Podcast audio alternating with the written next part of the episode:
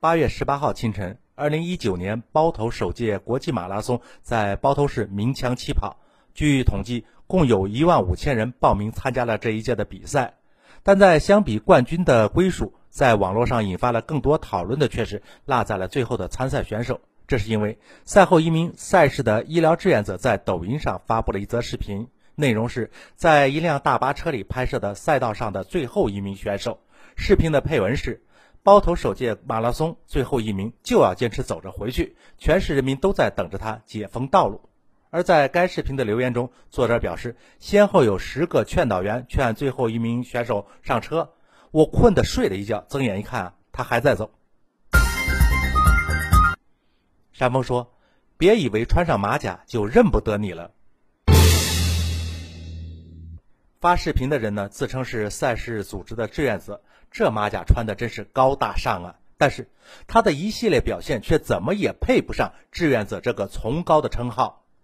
首先，这个人不地道，明明是自己的问题，非要栽赃他人，这叫公然耍无赖。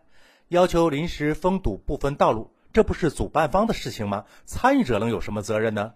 并不是说因为他没跑完全程，你没有解封，而是你举办前就申请了要在这一段时间对这部分道路进行封堵。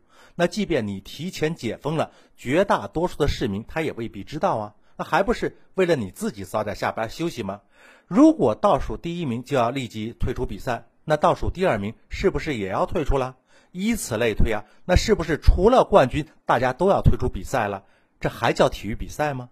其实呢，如果组织者真心是为市民的利益着想，你完全是可以调整比赛的关门时间的。你为什么不调一个三个小时关门的时间试试呢？因为这样参赛的人啊，必定会大幅度的缩水，组织者难以拉到赞助商。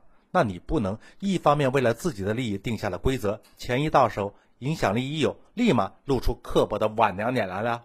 至于说到我困得都睡了一觉之后的话，那简直就是不要脸了呀！你是医疗志愿者，还有选手在赛道上比赛，你却呼呼大睡，你还有点职业精神吗？选手跑得慢，你全无心肝的嘲笑他，你在岗位却不尽职，不是更没有道德操守了吗？